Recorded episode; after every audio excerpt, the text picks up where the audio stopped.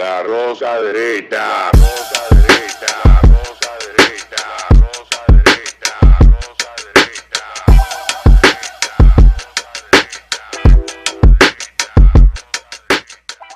Este programa contiene tres personajes únicos y vulgares. Sus opiniones son totalmente individuales y ofensivas y debido a su contenido todos lo deben ver. Bienvenidos a La Rosca Derecha, el segundo programa mejor de Falla Media, porque hoy, ¿Cuál es el está, primero? Cas- hoy está Casalza aquí, no puedo decir que este Sí, es el tú lo primero. sabes, tú lo sabes. Entonces, hoy tengo que medirme. Entonces, Pero, es- pero el programa de Casal, yo pensaba que era el efecto Ricky el mejor programa de ¡Ah! ¡Diablo! ¡Qué duro! ¡Qué duro! Mató, mató, ¿Eh? mató. Va a grabar ya. Eh, mató, mató, mató. Que si yo, si yo fuera el productor general de este, de este grupo de medios digitales, lo llamara el efecto ego. ¡Ah! Mira, está bueno ese nombre. Ese Sí, sí, sí. efecto ego. Ok. Estamos en esta semana viendo una ola, una ola de violencia. Eso es algo sumamente lamentable. Eh, cosa que, que con un pequeñito detonante han escalado exageradamente rápido. Nosotros nos hacemos la pregunta, o sea, los dominicanos, nosotros somos una sociedad violenta que Mira, hace unos días estaba yo escuchando una estación de radio de Puerto Rico. Escuchaba a un sindicalista de, de, de estos, de los mil sindicatos que hay en Puerto Rico. O sea, en Puerto en Puerto Rico hay un- por cada cosa hay un sindicato. Y, y él atribuía los problemas de violencia y de, y de Pero ciudad muy atomización. violenta Puerto Rico, muy Sí, violenta. Por, por eso voy, y de, de- de atomización social que vive Puerto Rico a la falta de intervención del Estado en la vida de las personas.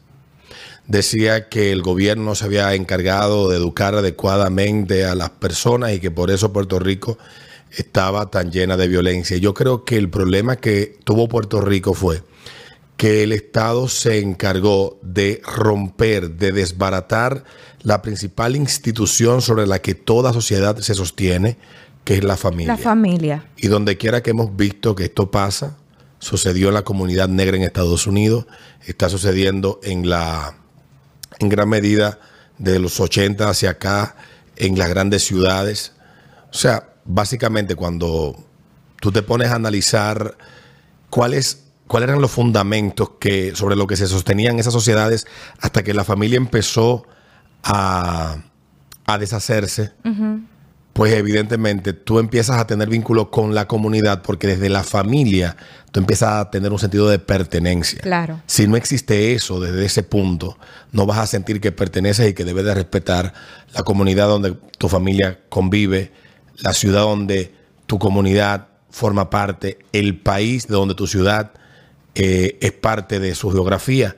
Y eso lo han explicado muchísimos sociólogos. A mí me llama mucho la atención porque con estos problemas, la única solución a la que se apela es a la intervención pura y exclusivamente del Estado, con una frase que yo odio, que siempre apelan a políticas públicas Sí. para solucionar los problemas. Y obviamente es multifactorial, tiene que ver desde los cambios que viene experimentando la sociedad occidental desde finales del siglo, mediados del siglo XIX a la fecha, y otros muchísimos factores que han surgido en los últimos 50, 60 años que también han convertido al ser humano en un individuo mucho más aislado y con mucho menos sentido de pertenencia que lo que teníamos generaciones anteriores. Entonces, tú decir, es porque el presidente no va a la iglesia. No, claro. No es tan fácil. Es porque en la escuela no lo enseñaron a respetar y a querer la patria. No necesariamente. Puede ser un factor. Y, y yo creo que lo que sí estamos viendo es individuos que de generación en generación son criados con un respeto mucho menor al prójimo, al que tienen al lado, sin importar si es su pareja, si es un amigo, si es un desconocido. Y obviamente cuando pasa eso, cuando tú sientes ese desprecio, ese, esa desvinculación de esa persona, pues obviamente que tú, para ti tiene poco significado causarle un daño porque tú no tienes ni la razón de por qué empatizar con alguien con quien tú no tienes ni reconoces un vínculo de ningún tipo. No, y la gente ve en la decadencia de la sociedad y yo no sé cómo no lo relacionan con eso que tú dices, de la familia. La familia es la base de todas las sociedades. O sea, ahí es donde primero uno aprende a socializar, ahí es donde primero uno aprende a que hay una jerarquía, a compartir, a relacionarse, a pelear con el hermano y arreglarse, a como solución de conflicto, todas estas cosas. Y yo sé que siempre ataco el feminismo, pero una de las frases feministas eh, muy populares es que la destrucción de la familia nuclear es una política viable, es un objetivo eh, deseable. Eh, hablan de querer reducir a los hombres en, a un 10% de la población. Quieren sacar a la mujer de las casas. Entonces, es como si solamente la mujer fuera exitosa en el campo profesional. O sea, es como, como que se ha eliminado el valor y la importancia de una madre en el hogar, como si eso no fuera un éxito. Entonces, si tú sacas a la madre del hogar y lo único que importa es su carrera profesional, en lo único que ella puede ser exitosa es en eso, quién cría a los, a los niños, quién está ahí, quién les ayuda a desarrollar esas destrezas. Y una vez la familia está desbaratada, obviamente es siendo la base de la sociedad, la sociedad también se descalabra. No, porque una vez que la familia se desarticula, ¿quién entra a juego? ¿Quién cría? El Estado. El Estado. Entonces, ¿qué pasa con eso? ¿A quién le conviene poder tener un ejército de adoctrinamiento, un ejército de poliformes, que son los que están formando, o lo, vale la redundancia, o lo que están poliformando al Estado. Mientras menos familias, más súbditos, por así decirlo, tienen, porque una familia fuerte combate lo que tú aprendes o lo que la intuición del Estado te quiere enseñar. Y yo tengo, siempre tengo muchas eh, buenas referencias sobre eso, porque incluso cuando estaba en octavo curso, había un libro de, en ese tiempo era Susaeta, no recuerdo, de una editora de, historia, un libro azul, que hablaba de que Boyer no vino a ocupar la República Dominicana, sino que vino eh, prácticamente a liberarnos del yugo español. Y yo discutí con mi padre sobre eso, porque mi padre me preguntaba, mira, ¿qué aprendiste en el colegio hoy? ¿Qué fue esto? Y yo, bueno, dijeron que ¿qué? Eso no es así. No, yo vino a ocupar, no volvió el lenguaje, no. Y ponía, resaltaban las cosas buenas. Ah, volvió la vagancia, eh, distribuyó propiedades para todos. ¿De quién eran las propiedades? De las iglesias y de los empresarios. Ya tú sabes. te montaba una forma historia en ese tiempo, en octavo curso. Y mi padre logró a través de una impugnación en ese momento, que era un tribunal combinado, lo que era el contencioso eh, jerárquico administrativo, y se tuvo que eliminar ese libro de la cátedra en ese momento. Y bueno, no pasaron historia a lo que estábamos en el curso y quizás a otra persona. Pero lo que referir con esto es de que parte del desarraigo de un pueblo no tiene que ver directamente con tú imponerle doctrina, sino con tú eliminarle creencias y eliminarle su identidad, que es lo primordial, su cultura y sus costumbres. Porque cuando tú quitas la identidad, si tú no sabes quién es tu papá, está un orfanato, el papá de tu estado, no te importa nada, como tú dices, que me importa a mí que sea, me importa un carajo. Ya hoy en día, la gente sabe quién es el vecino. Mientras que antes, usted sabía quién era el hijo de fulano, el primo de fulano, en toda la comunidad, y había un respeto. Antes, usted le faltaba respeto a un profesor. Iba el padre suyo o la madre a la clase y daba dos, dos tabanacos al profesor ahí. Mire, freco, págata. Hoy en día van a pelear con el profesor. Y ese individualismo ha establecido que cada quien se siente especial. Y por eso esa frustración genera violencia. ¿Por qué? Porque tú sientes de que todo está en contra de ti parte del wokeness. Tienes conflicto para lidiar con el rechazo, tienes conflicto fuerte. Nada, que tú no puedes luchar con Para lidiar con, con, la. cuando rompes una relación, ya sea del tipo que sea, trabajo. ¿Cuántos casos no hemos visto de personas que han sido aquí, fuera de aquí, que han sido eh, canceladas de su trabajo y han ido y han provocado una matazón? O pero por un parqueo. Uno ha oído casos de, gente que mata por un parqueo, por una tontera así. Pero no te más lejos, porque uno de los reflejos o las manifestaciones conductuales sociales de una población es el tránsito. El tránsito lo que refiere muchas veces cómo una sociedad se comporta, porque en el tránsito hay ricos, hay pobres, hay empleados, hay sindicatos, o sea, converge todo el mundo. Y tú ves que aquí en República Dominicana, por más que tú quieras ser benevolente, que tú quieras salir, el tráfico te pone, el tráfico que tú te pones de mal No, yo, le acabo de decir pone a, de ira. le acabo de decir a Alberto que yo cuando salgo en, en el carro y ando con mi esposo le digo, mi amor, tu vida entera está dentro de este carro. Esa otra persona no tiene nada que perder. pero te digo es que Cógelo suave. Tú lo dices así, pero hay- hay que entender que antropológicamente, y, y búsquense a Sharan cuando habla de, de- de humanos a dioses, eh, de, de sapiens, antropológicamente la violencia es un lenguaje. La violencia es el primer lenguaje. Cuando no sea comunicano, tú una galleta.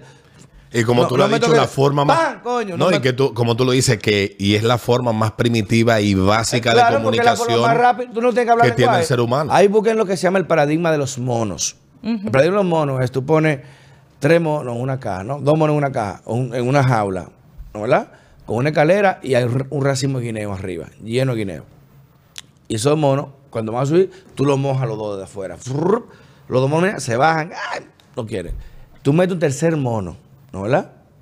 A, a la caja, que no, que no sabe que lo mojaron los otros dos. Lo mete. Cuando ese tercer mono va a subir y lo moja a los tres, lo bajan, ¿no verdad? Ninguno. Tú metes un cuarto mono a la caja y cuando el cuarto mono va a subir, los tres lo agarran, placan a trompar, lo explotan antes que llegue. No le explican por qué no puede subir, no le explican que lo mojaron, no le explican que no puede topar esa banana. Simplemente para ellos evitarse, le entran a trompar todito.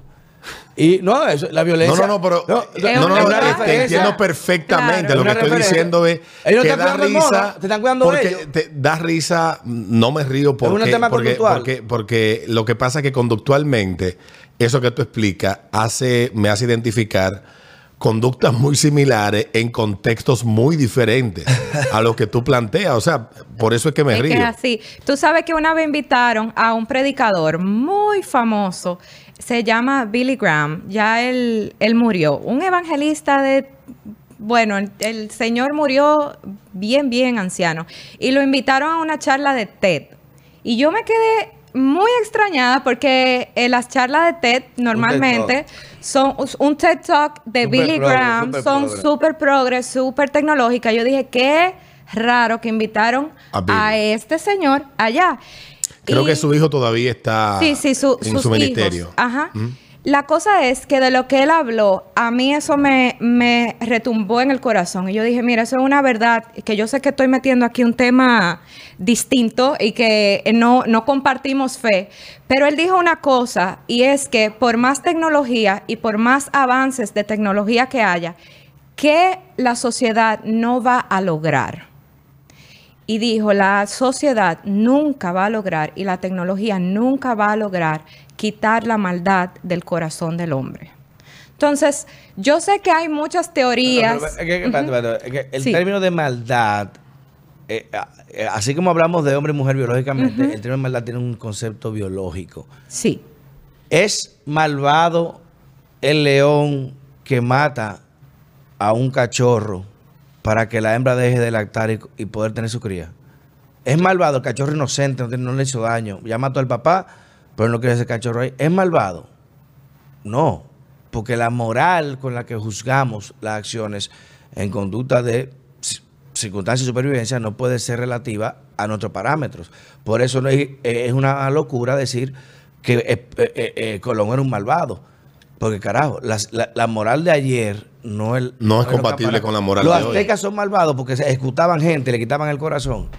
Y lo, y lo ofrecí. y lo- Desde el punto de vista objetivo, lo que ellos hacían era horroroso. No, no, pero no Claro. es. Pero, pero, pero, claro, de, pero, pero antes esa rela- era malvado. pero relativizando la moral, que es lo que estamos haciendo ahora, en No, el no, contexto estamos- moral, claro que sí, porque es relativo a la realidad cultural y de la coyuntura de los y coyuntura pueblos. de esos pueblos, a obviamente que Nuremberg. Los, los expertos más importantes, los PhD, los doctores, los MD, los más duros, los científicos más duros, eran alemanes y dijeron, coño, estamos pensando que estamos haciendo lo mejor por la humanidad.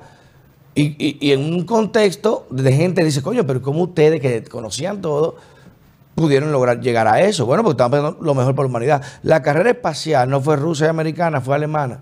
Bernard von Braun y Wensky son científicos alemanes que se repartieron en paperclip.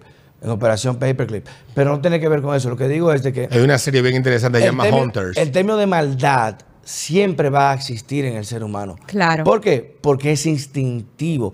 La primera palabra o la primera concepción de un término que hace un niño de, antes de los tres años, dos años, es mío. Es mío. ¿Por qué? Porque entiende que la propiedad es de él y que por eso tiene que pelear. Tú agarras un muchacho y que tiene un juguete que no usa, arrumbado, y tú lo sueltas, el juguete lo deja con otro, y de que otro ve jugando con él que nunca lo ha jugado, el chamaquito quiere Ese ese día lo juguete. quiere, claro. Él lo quiere porque tiene el concepto de propiedad, aunque no lo use. ¿Y eso es maldad? No, con sentido de propiedad, de, de- de dominio. Y ese concepto de maldad ha llevado a la humanidad a desarrollarse, como también ha llevado a la humanidad a desgraciarse. Pero así el, el concepto de bondad, que es muy importante, y, y- y Aristóteles lo aborda, de cuando explica por qué el hombre justo vale más que el injusto. ¿Por qué? Porque hacer injusticia es más fácil. Es más económico ser injusto que ser justo. Por lo tanto, es más valioso ser justo. Una, una- un silogismo filosófico, por hay que entender de que en términos reales, ¿verdad? Es más difícil mantenerse honesto. Es más difícil ser correcto. Es más difícil hacer la cosa bien hecha porque todo el mundo puede hacer la cosa mal hecha. Y más cuando no tiene consecuencias. Pero al final si hay un pago. Y al final ese pago es manifestable y trasciende.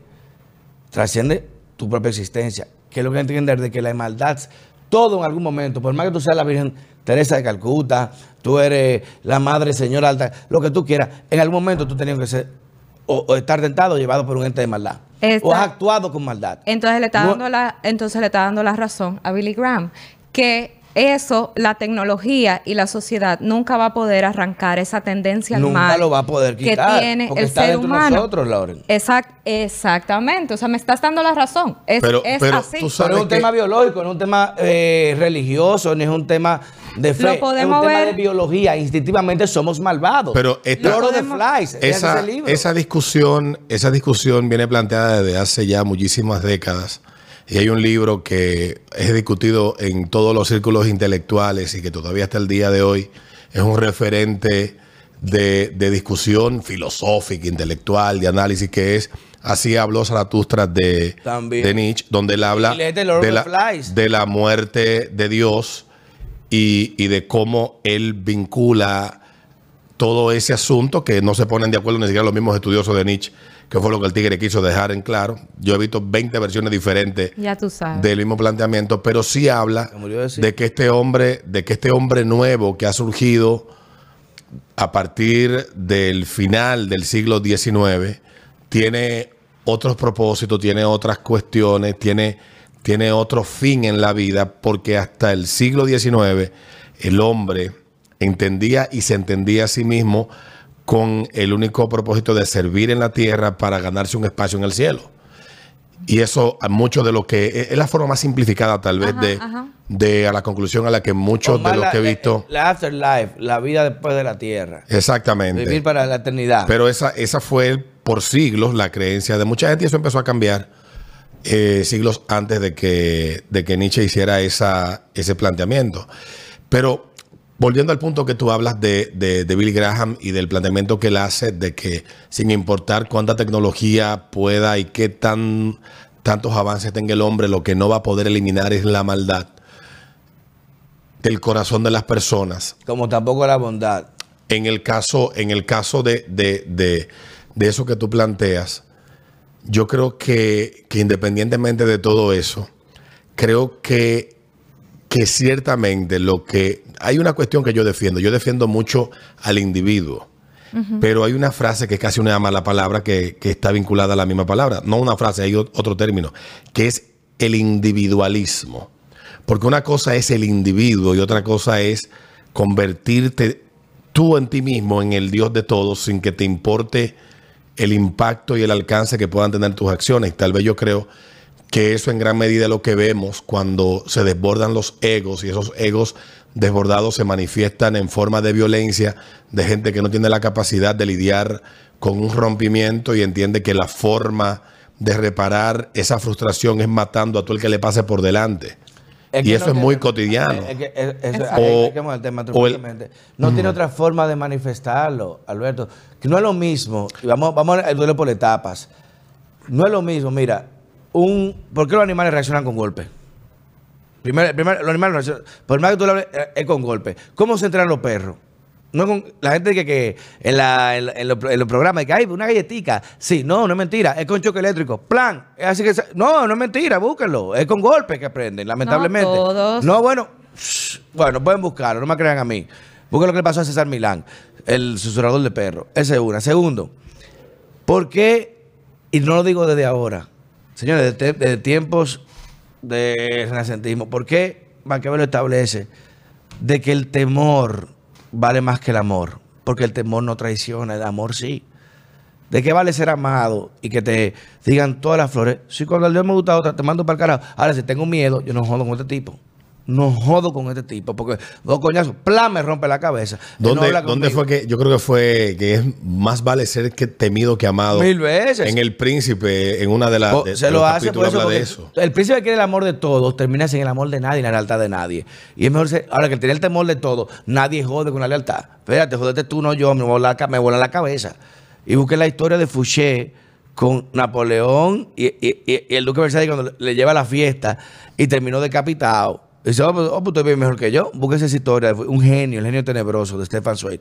Pero lo que quiero significar con esto es de que así como la humanidad ha tenido que ser malvada para evolucionar, para bien y para mal, porque así como el salvajismo y, y la maldad de los nazis, por así decirlo, o de los egipcios en su momento, o de los chinos en su momento, o de los mongoles, o de los hunos, ¿cuál fue la maldad para contrarrestarla? No fue con besos y flores que se, que se pudieron erradicar esas Lo que pasa maldades. es que yo creo que estamos hablando como de cosas distintas. Porque el, el punto es que ahora mismo es como un estado eh, intranquilo de la sociedad y qui- quizá es como irse muy lejos a, a esa respuesta primitiva de la gente. Porque estamos hablando de una sociedad que ya ha pasado de esa etapa primitiva. Seguro, Que ya- Lore, Y- que te den un golpe, que te insulten. te- Mira, hay cosas en las redes que a uno le dicen, yo no sé la tolerancia que tú tienes. Yo he examinado respuesta tuya, yo digo, Dios mío, pero yo con cosas. Sí, yo, sí. mira, yo respeto que a mí me digan lo que sea. a mí. Tú sabes que yo me han hecho hasta video. El, el, el come mierdita de Santiago, que ha hecho este video, se lo manda a mi mamá, que mi mamá ni sabía lo que es un CGI ni vaina, y, y creen que esa vaina es verdad. Y que, ay, no, tú sabes, y uno explicarle, mami, mira eso. Falso, vaina esto, cosí, bu- buena loca. Y yo, yo respeto eso, pero cuando se meten con tu familia, o con tus hijos, o con tu mujer, o con tu condición, oye, uno, hay que tener mucha paciencia. Entonces, pues eso por la red, imagínate en persona. Yo, mira. Uno es, y, y mucha gente, si tú también lo conoces, la palabra se conoce, mucha gente habla del Jesús de la doble mejilla, la otra mejilla, pero hay un Jesús revolucionario. El Jesús de, de Mateo, en, en 7:12, cuando dice, no viene a traer paz a la tierra, viene a traer capa y espada. El que no tenga espada, que venda la capa y se compre una. Hay que hacer revolución. Y hay que cambiar, porque tú no puedes permitir que el concepto, tú puedes estar evitando problemas, pero hay un momento que hay circunstancias que tú no puedes evitarlas. Y esta sociedad está en un momento que usted fíjate lo que está Lo que pasando. pasa es que Yo- otra vez yo creo que estamos hablando de temas, de temas cruzados, porque para mí el asunto es esta, esta situación que se está dando ahora en nuestro país, este, este auge de violencia, esta gente con una mecha ultra corta. Yo quiero volver a, a retomar ¿Y cuál es la algo que tú, que tú señalaste y, y que comenzó cuando comenzamos a hablar, yo, yo también lo planteé y tú lo, lo tomaste y lo continuaste. Mira, ciertamente República Dominicana tiene una historia corta en cuanto a, desde el punto que comenzó a hacerse una sociedad civilizada. Ciertamente aquí hubo grupos que tuvieron acceso a una élite educada, muy amable, que, que- pero la mayoría de la población dominicana no era como esa élite. No, sa- aquí todavía hasta la década del 60 la inmensa mayoría de los dominicanos no sabían leer. Y tú dices, ¿por qué mencionar lo de leer? Si leer no tiene que ver nada que, que Trujillo con ser fue de los buena- propulsores para democratizar la educación. de- Era un si- lujo en si, si leer no necesariamente te hace una buena persona, porque hay muchas malas personas que saben leer y leen mucho. Correcto. Al punto al que voy es que nosotros de alguna manera, no sé en qué punto fue que entendimos o en qué momento fue que se dio, pero descuidamos cuestiones que antes eran básicas y, suena antes y como a una añoranza, pero volvemos al punto y, y creo que sí tiene sentido lo que plantea Casals, porque habla de una historia del vínculo que tiene la violencia con el ser humano y de que es algo inherente, tal vez sí tú puedes renunciar a la violencia como forma de vida, pero no puedes renunciar a que tu instinto y a tu naturaleza humana, Brillante. esa violencia forma parte de tu naturaleza. Por eso no puedes suicidarte aguantando la respiración ni ahogándote, porque tu cuerpo no hay te va una, a permitir. hay una, hay, un- hay un instinto de preservación. Entonces, al punto, al punto que voy con lo que planteabas en, en la parte de la familia y cómo se ha desmoronado tal vez, porque donde tú bien lo dijiste y es muy cierto, donde te enseñan a respetar, a tolerar, tal vez no tolerar, pero sí muchas cuestiones que se van construyendo, eso se ha ido desmoronando. Y por eso hice el señalamiento de qué es lo que nos ha pasado, que a pesar de lo que señalamos, hemos señalado aquí todo lo que hemos avanzado moralmente, el colón moral de hace 530 años que llegó acá, su moral es la punta de un alfiler frente a la moral posiblemente de la Loren que está sentada en ese micrófono. Si lo ponemos en una balanza, cuando ven a ver, humanamente tú estás, puedes estar eh, provista de muchas herramientas, comportamientos, ideas que son mucho más, desde el punto de vista humanístico hablando, hablando humanísticamente hablando, mucho, mucho mayores que la que tuvo Colón. Pero él vivió en una circunstancia, en una realidad que no significa Exacto. que las decisiones y el comportamiento acorde al tiempo que él vivió no fueran correctas para el momento, aunque hoy execremos ¿Qué de pasaría ella. si Einstein viviera hoy? ¿Hubiese hecho igual el proyecto Manhattan? Posiblemente no. Ah, Posiblemente o sea, no. Entonces, en esa parte, yo creo que, que, que estamos claros que hay un consenso que el ser humano ha evolucionado. Pero hay algo que, por eso comencé hablando de Puerto Rico, porque me gusta mucho ver videos del Puerto Rico rural antes de convertirse en el Puerto Rico urbano, que se convirtió en la década del 60 y del 70, que ese boricua se me parece mucho al dominicano de la época. Todo eso en común que teníamos y como República Dominicana, producto también del mismo proceso de desarrollo, de avance social y económico que hemos tenido ambos países, como también nosotros nos hemos ido convirtiendo cada día en una sociedad que busca resolver los problemas sencillos de la forma más violenta posible. Y esa es la respuesta que todavía tú te pones a leer cinco psiquiatras, tú lees 10 psicólogos que están observando el mismo problema. Y los 10 tienen cinco explicaciones distintas y tienen eh, tienen 10 explicaciones distintas y tienen 10 soluciones distintas al mismo problema. Y yo creo que, que lo que más ha pasado en todo esto ha sido en que nos hemos individualizado tanto que muchas veces no toleramos ni sentimos al del frente un objeto de respeto y de consideración. Y ahí entonces yo lo conecto con lo que dice Casals. ¿Por qué tú tienes esa facilidad de resistir tantos embates? Porque posiblemente tú estás formado de una manera distinta.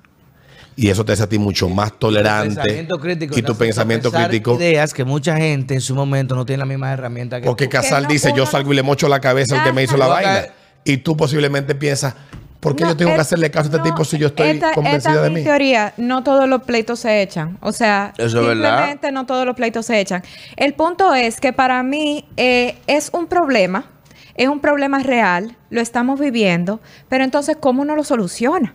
Porque eso está, por un lado, eh, en, el, en el corazón y, y vamos a tomar el lenguaje de Casals, en el, ¿cómo fue que tú dijiste? En el instinto. Eh, no, el En genotipo dominicano. instinto, eh, humano y dominicano. O sea, nosotros tenemos esa, esa tendencia. Ahora, te voy a dar un dato. La violencia no necesariamente es el resultado de la manifestación de ella, que es un dato muy interesante. Muchas de las... Explique, maestro. Bueno, muchas de las estadísticas que se enfocan en actos violentos siempre reflejan la participación de hombres. La mayor ejercicio de violencia, los mayores víctimas de violencia son hombres, de otros hombres. Claro. Se matan, ¿no verdad? Entre hombres, ¿no verdad? Pero hay ejercicios de violencia que no producen resultados directos hasta que tenga una consecuencia fatal. Tú decirle como jefe a un empleado, tú eres un mierda, coño, nunca haces nada bien, asqueroso, es más, vete, vete para la casa, y, y, y, y constantemente usarlo, tú creas una recarga. Eso es una violencia ejercida aunque tú no entiendas así, como mujer, decía, tú no sirves, mira, el esposo fuera mejor que este, tú mira, no puedes ni lograr esto, te consigo esto. O tú eres la mujer tuya, mira, mujer, carajo, siempre con un bajo aceite. esto.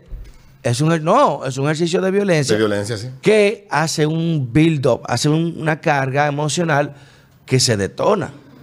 ¿Y qué pasa? ¿Cómo tú mides eso? No, es que la violencia y va muy conjugada con el tema del estrés.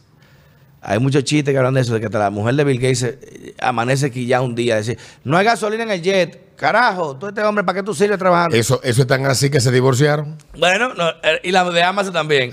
Pero lo que te digo es de que la violencia, primero, no tiene género, porque la violencia puede ser ejercida en distintas maneras. El resultado de la violencia es, y como hablamos ahorita en el paradigma de los monos, es una acción. Dígase, como usted, "Eh, no toque eso, ¡pam! En el cuñazo. La violencia ejercida de manera directa como medio de comunicación que trataron de avisarte. Ahora, que estamos siendo primitivos, en un país como este, muchos dirían que el calor, muchos dirían que es, y, y lo dijo Alberto muy bien, de que lamentablemente alcanzamos la civilización un poco tarde, pero no pasa aquí nada más. En Estados Unidos, tú estás comprando un supermercado y cualquier pendejo sale a la calle te tiro, y tú sales eh, un carro, te tú, no- tú no sabes si sale en la calle en la noche, o sea, O como anda uno cargado de estrés cuando anda en la calle, que tú no sabes cuál es el que te va a volar arriba y tú no sin que tú andas, yo no salgo ni a la calle ya por eso. Y, y- y pasa mucho aquí, mira. Yo, yo comentaba en el programa El ritmo de la mañana esta semana a raíz de todo lo que ha pasado, que nosotros queremos sentarnos en una especie de torre de marfil a ver lo que pasa y a tratar de explicar de una forma doctoral el por qué yo sí y yo no, cuando la respuesta es todos nosotros sí. ¿Y por qué yo digo todos nosotros sí? Porque tú hablaste ahorita de algo que creo que es la mejor radiografía, que explica cómo nosotros estamos tan dispuestos a violentar el derecho del otro cuando tú tomas un volante Sí, no cuando estás nada, hermano. en la fila de un banco, cuando tú te das la libertad de que una persona que tiene un aspecto no convencional, buscar degradarla e insultarla, porque tú te arrogas un derecho de arrojar un calificativo simplemente porque esa persona rompe con un paradigma. El tigre que a la mujer tatuada le vocea cuero. Muy horrible. O, al- O- o al pelo largo le dice o, mariconcito. o al pelo largo le dicen, miren ese mariconazo, Sí. ese mariconcito, esa mujercita. Todo eso tiene una explicación y es un individuo que no cuenta con las herramientas elementales que garantizan la convivencia en paz, que es el respeto a las diferencias. Pero no se pierde Y en República. Dominicana nosotros hemos acogido con mucho agrado eso y se ha normalizado y se ha convertido en una cuestión muy aceptada. Te voy a poner un ejemplo. Cuando te teñiste el pelo, todo el mundo te insultó porque tú querías hacerte más blanca. Ajá. Nadie respetó que ¿Cómo tú, tienes, que tú tienes el derecho, Sí, que, y que, tú y tienes que el me derecho y, bruta, Pues porque la- rubia. Sí, y que me puse bruta porque la y la soberanía Pero es un de lucir de la de lucir como te dé la gana porque tienes la libertad y la soberanía de eso obviamente uno Sí, hace pero, vol- chiste pero volvería negro. uno uno negro. uno hace chiste pero te queda bastante bien Te el rubio mejor así, de verdad. pero pero pero sí uno uno se Mira, da la nota, libertad muchacha. de hacer eso nota. y eso pasa donde quiera ¿por qué digo esto? Porque a veces tú estás en cualquier sitio Sí, uno cuando cuando uno se monta en un avión y eso es un ejercicio bastante bastante sencillo de hacer cuando tú te montas en un avión de Santo Domingo a Panamá de Panamá a Colombia tú te das cuenta del cambio de comportamiento de la gente. Claro, inmediatamente. Mi papá dice que, eh, que si es que le dan un curso de respetar leyes cuando se monta Casals, en ¿me el avión explicó para cómo se llama Estados eso, Unidos. Casals? Él Señores, se Conducta llama- del espejo, ¿cómo se llama? Se llama consecuencias también. Oye. Se llama consecuencias porque tú aquí te ven un semáforo en rojo y allá te ven en Estados Unidos y ya tú sabes que tiene tu multa. Bien. El, el, perdón, No, no, déjame no, eh, hacerle una pregunta a, a Alberto. Porque uno ve este problema, pero tu hipótesis, yo sé que no tenemos un estudio, que no tenemos un asunto, ¿cómo tú entiendes que este problema se solucionaría? Por lo menos de aquí a, no sé, 10, 20 Mira, años. Hace muchos años había aquí un, un empresario, ¿no? Eh, no sé si era el dueño de la empresa, pero sí lo veía yo todos los días en la revista 110. que él decía una frase en sus intervenciones, era de Empresas West, era creo, el, el representante de ventas de Coquí. Sí, la vaina verde esa. Sí, sí, sí, la vaina que tú le echabas todo y limpiabas la Limpiaba vaina. todo. Was Waiting House. Dije, sí, sí, sí. Eh, que, que salía eh, los domingos en el Gordo de la Semana y los días de semana en Revista 110. Él siempre cerraba. lejos ahí, te fuiste lejos. Él siempre cerraba con una frase que decía que había que, que, que hacer el bien sin mirar a quién. Era su frase siempre de cierre. ¿Y cuál ha sido el problema que nosotros hemos, hemos, hemos tenido, entiendo yo? Que nosotros hemos asumido que dos cuestiones malas van a traer como consecuencia una cosa buena. Que si yo Two trato, wrongs don't make a right. Dos errores no no hacen, un arreglo. no hacen una cosa correcta. Sí, exacto. Entonces, yo que soy un tigre volátil, que no tengo la cultura de Jesús de poner la otra mejilla, que creo en los once mandamientos de la Santa Iglesia de Satán. Ay, Alberto. Sí, lo tengo en mi, de, mi, mi, mi once mandamiento Ay, Alberto, impreso en la me- me está- oficina. Me, está dando cringe, pero sí. no te da cringe, pero, pero léelo. Está bien, Atrévete a leer. Rompe con, con el prejuicio y léelos para que tú Lo veas. voy a leer. Pero al punto que voy, yo, que, que te puedo decir que puedo ser extremo en eso, yo creo que, que nosotros hemos tomado la actitud errónea para resolver los problemas. No vamos a resolver los problemas de violencia dando una galleta y a tiro en la calle. Claro. Entonces, yo estoy consciente de eso. Pero el problema es que también hay algo que Casar lo acaba de explicar de manera interesantísima. También hay un instinto de supervivencia. ¿Hasta qué punto tú dices voy a ser tolerante? ¿Hasta qué punto tú dices voy a hacerme el indiferente? Todo es hasta un día. Tú sabes bien la palabra En, tranquilidad. en mi pueblo había un, un personaje muy famoso palo, compadre. que se llamaba Se Soporta. Todo el que quería dar una galleta en el pueblo iba donde se soporta y le daba una galleta o un trompón. Él decía, eso se soporta. Duró años en eso, décadas. Y se hizo famosísimo en el pueblo. Hasta que un día se soporta dijo, bueno, ya hoy no se soporta y armó una matazón.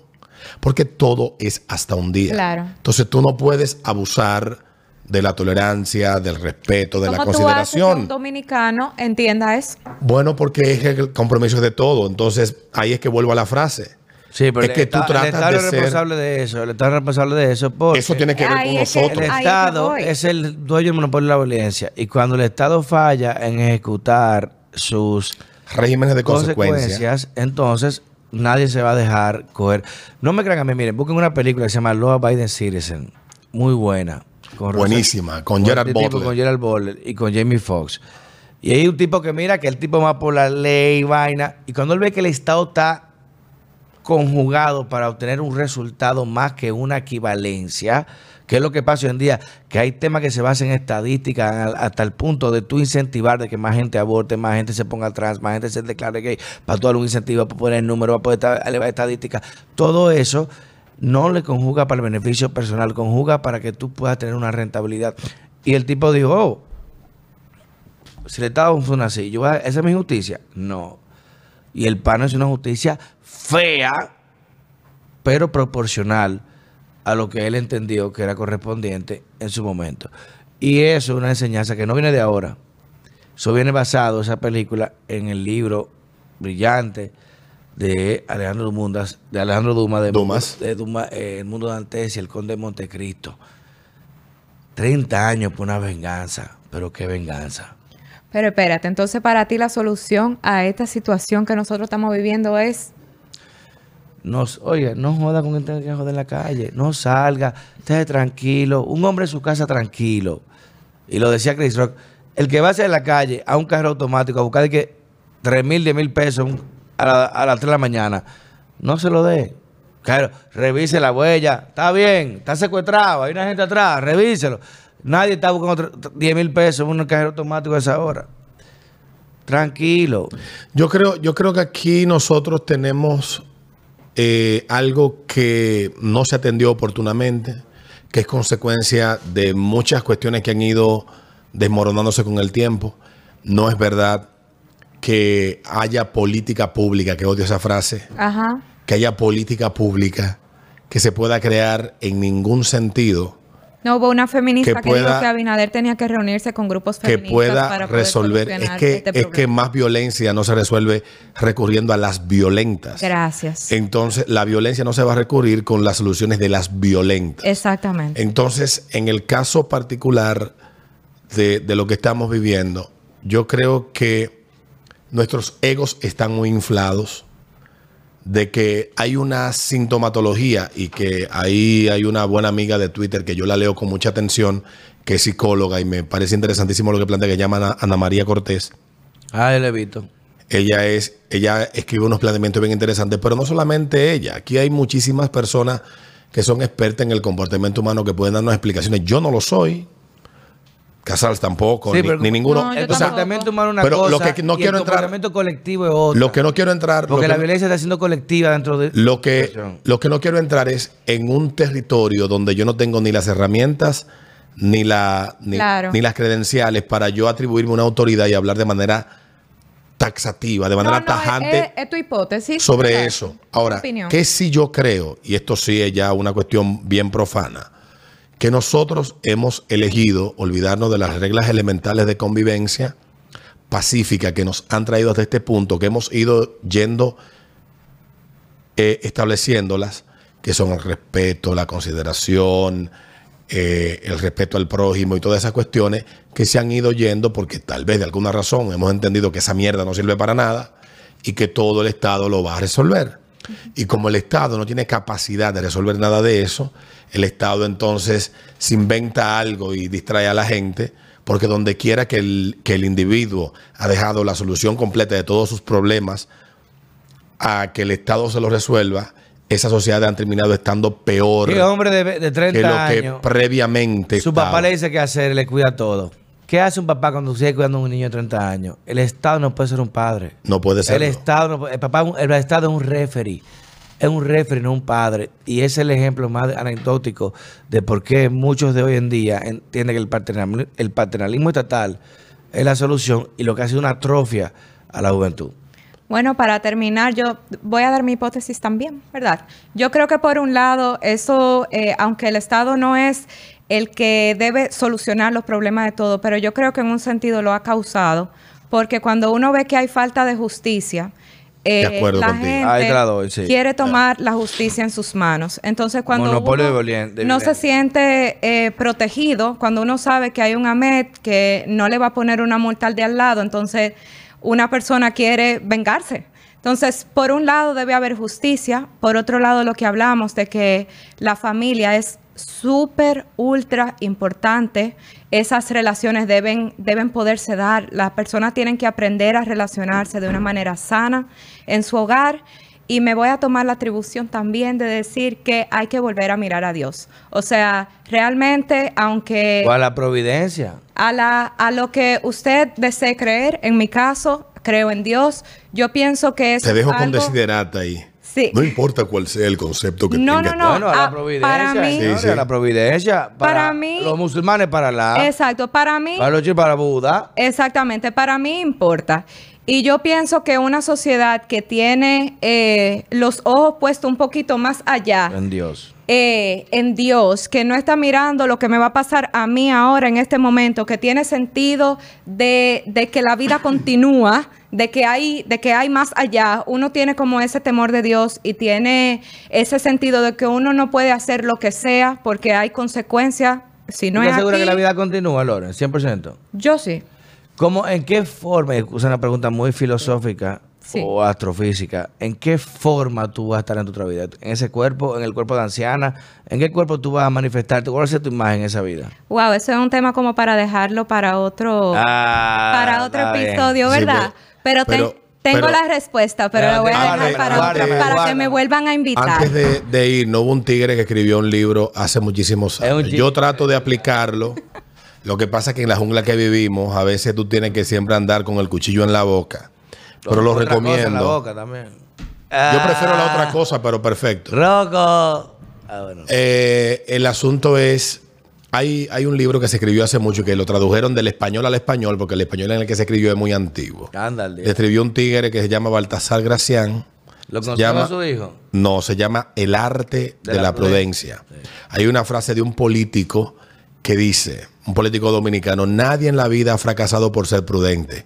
Todos los que han fracasado en la vida ha sido porque se han dejado guiar por la imprudencia.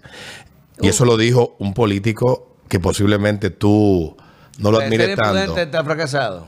No, que el no ser prudente en situaciones determinadas, tú sopesar, pensar adecuadamente qué decisión tomar, no te necesariamente va a desencadenar nada. un fracaso, pero que tú dejarte guiar por la imprudencia, por el desenfreno, por la locura, Te sí te seguro. puede llevar rápido al fracaso.